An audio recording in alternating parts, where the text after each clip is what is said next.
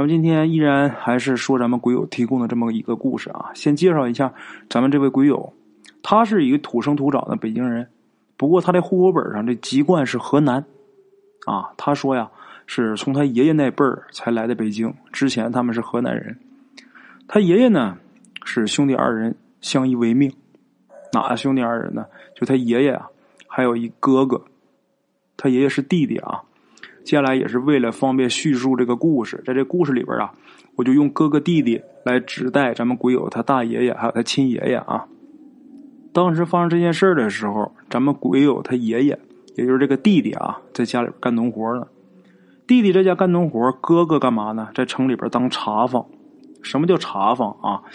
就是类似于现在这个新式的这个旅社里边的服务员啊，过去叫茶坊。那么说，在城里边当茶坊，跟在农村种地相比，那不但钱赚的多，而且见识要广的很多，见多识广，啊，所以呢，在村子里边也是很有威望的，动不动就说：“哎，这个人出去了，在外边外边混挺好的啊，人家出去见过世面，如何如何。”过去就那样，你那个出去闯荡的回来啊，人家就高看你一眼，就是比在家这个种地的要强一点。不光是过去，就包括现在啊，也是。什么话说呀？有这么一天，这个弟弟呢，在地里干完活，中午回家吃饭，啊，还没吃，正准备吃呢，这哥哥火急火燎的跑回来，然后叫自己这兄弟，就说赶紧收拾走，跟自己进城。弟弟就问呐，干嘛这么着急？干嘛去啊？进城啊？他哥都来不及说，就说走，在路上说啊，赶紧收拾。那么说这么着急进城干什么呢？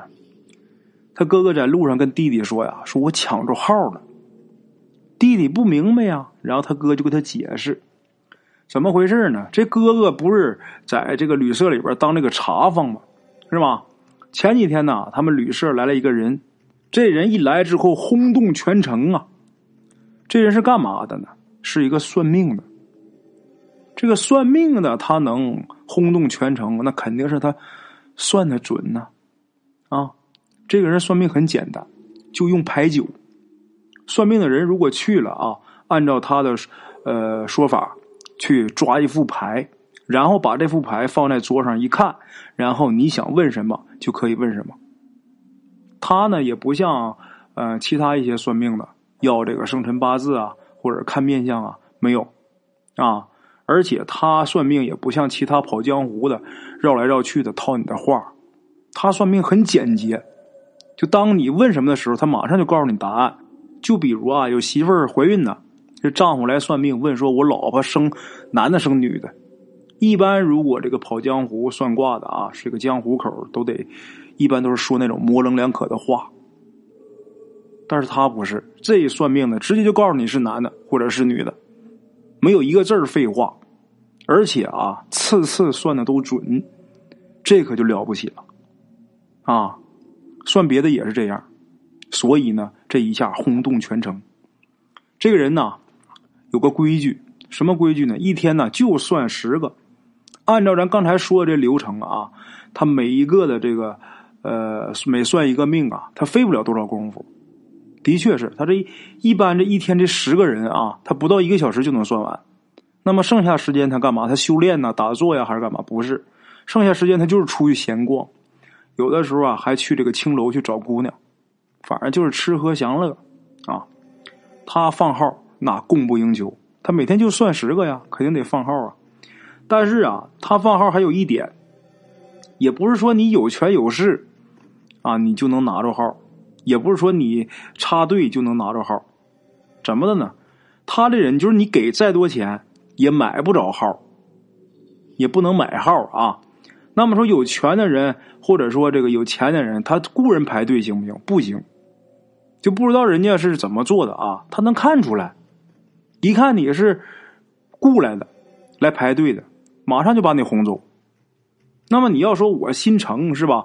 我自己早早来排队行不行？也不行，他也能看出来，也是立刻把你轰走。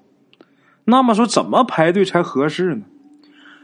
他每天放号的时间不一样，但是总是上午八点以后来的人呢，只能来看一趟。就比如你来了啊，一看放号了，那么你赶紧排队，这可以，你能拿着号可以。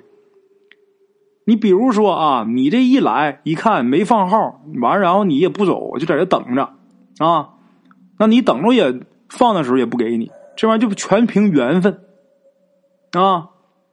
你就是干脆你就来一看没放号你就走就得了，今天你就别来了，来了也没有用，你排上人也不给你看，啊，就这么个人。那要说马上要放号了，你这个买通这个店里的伙计去你家通知一下，行不行？也不行，这算命的也能看出来，啊，从这大伙就能听出来，想拿他一个号啊，真挺不容易的，啊，这哥哥一说完，弟弟也也觉得确实是不容易，这弟弟就问他哥，就说。这算一卦得多少钱呢？然后他哥说：“兄弟，十块大洋。”这句话说出来，差点把弟弟心疼死啊！这弟弟就是咱们鬼友他爷爷，差点心疼死啊！那年头十块大洋，我的妈呀！他哥得挣一年呐，不吃不喝干一年能挣十块钱。这算卦这一会儿这十块钱就报销了。他弟弟一年在家种地挣不出来，心疼啊！心疼归心疼。这个号既然也排着了，该算算。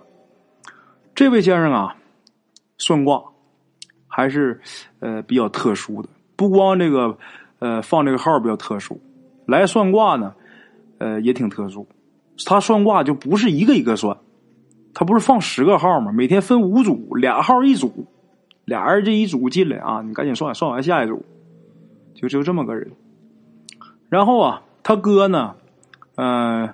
带着他弟弟这哥俩，这俩算一组啊，然后跟一个能有四十来岁的这么一个男的，呃，这三个人算是两组，这一组俩人，这一组一个嘛，这三个人一起进的屋，暗号这先生给他们看，他哥哥这号排在前面，排在前面，这号是他哥哥排的号，那就得他哥去摸牌去，摸完这牌往桌上一放，啊。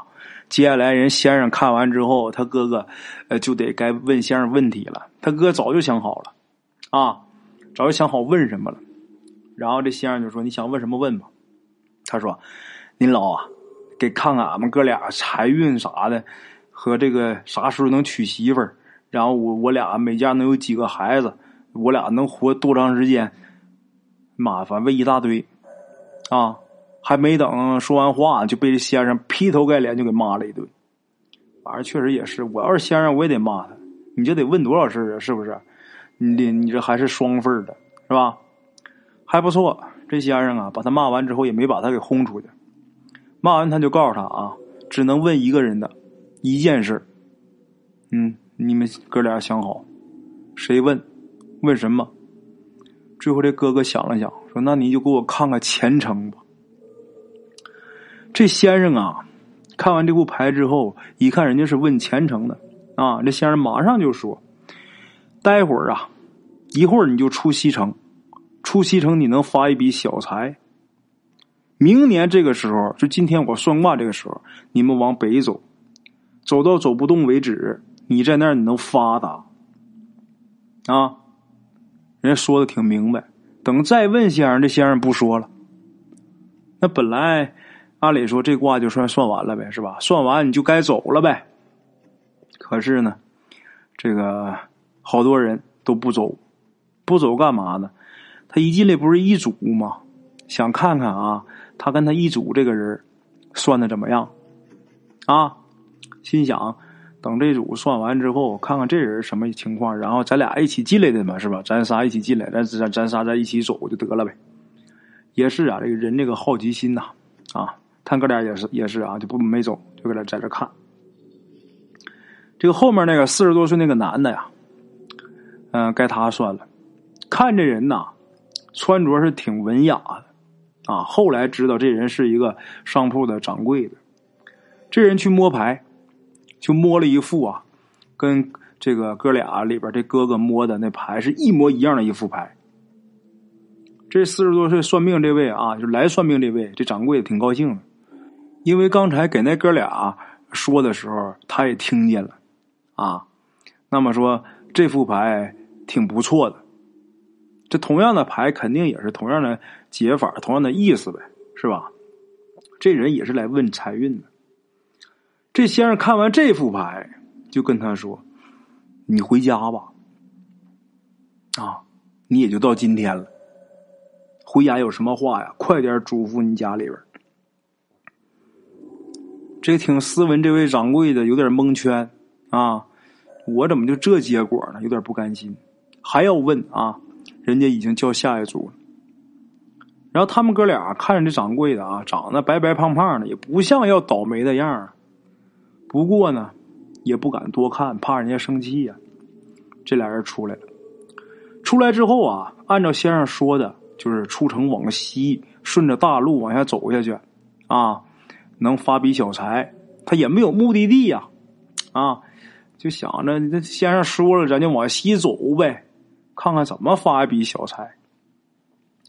走了一会儿啊，这俩人一回头，发现跟他们一起看事的这个算命的这位啊，那那四十多岁的那位挺斯文那位掌柜的也跟来了，他俩就站住就不走了，就问这掌柜的就说你有什么事啊？然后这掌柜的一笑，就说嗨。没事儿，啊，我就看看，嗯，兄弟们，你们兄弟俩是不是能发个小财？啊，我没病没灾的，我反正不信，我今天就到头了，啊。然后这哥俩一想啊，反正大路也不是咱们家的，人家愿意跟着，咱也不能管呐。就这么的，三个人两前一后就这么走，走了得有几里地啊，猛然间听见后面有人喊。闪开！闪开！这哥俩一回头啊，只见一辆马车啊，这马惊了，这马车奔着他们就来了，啊！这哥俩是赶紧跳开，没伤着，啊！因为这哥俩是主人公，所以是我是先说这哥俩，这哥俩身后可还有一位掌柜的呢。他离这马车离得可近呐，这马是从后面过来的，这马车这京马呀，啊，这掌柜的在他们后面走，这马车离得很近，而且这掌柜的他胖，反应慢，就被这马车给撞倒了。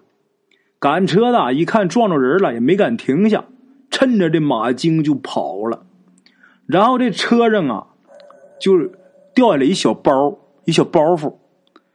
这个马车跑过来之后啊，这哥俩把这小包袱给捡起来啊，再看这掌柜的，这掌柜的已经死了，就被这个马车给撞了一下，这人就给撞不行了。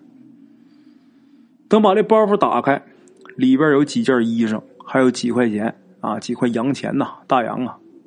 这哥俩很郑重的把这东西给包好了，心想啊，算的是真准呐。说我俩能发笔小财，还真发笔小财。说这位今儿得死，今儿真没了，啊！就这样又过了几个星期，啊，按现在来说一个多月吧。这位先生啊，在这地方待腻了。有这么一天早上结结了账啊，这人就走了，也不知道这先生下一站是去哪儿了。再想想找也找不着了。等第二年，啊。又到了算卦这天，这哥俩现在就是对先生的话，那已经是非常信服了。这哥俩早早的就收拾好这个东西，北上，往北去。啊，这先生不是说往北走吗？一直是走到北京城，当时是叫北平啊，走不了了。怎么的呢？七七事变，啊，就这么的，在北平找点零活，这哥俩是凑合着那么活着。一九三八年的时候啊，这兄弟二人里边这弟弟，就是咱们鬼友他爷爷啊，被鬼子不是鬼子兵啊，就是被这个小鬼子，反正是日本人给欺负的是挺苦的。又赶上啊，在这胡同里边，就这么的一赌气，就把这鬼子给掐死了，就把这日本人给掐死。掐死之后啊，赶紧回家跟哥哥一说。然后哥哥就说：“你快跑吧，兄弟！”就这么的，这弟弟跑出来了。跑出来之后啊，在这个西山参加了这个游击队了。到了一九四三年回城做工作的时候，找到他哥哥。他哥哥呀，也被发展成这个积极分子。啊，一九四七年的时候，连他哥啊，这俩人全都这个呃，入了党，成为这个地下工作者。解放以后我，当然兄弟俩这都算是事业有成了，那比在老家当茶房种地那强太多了。所以说，从这儿能看出来，这个先生给他们哥俩说的啊，指的路全是对的，啊，这先生是真挺有本事的。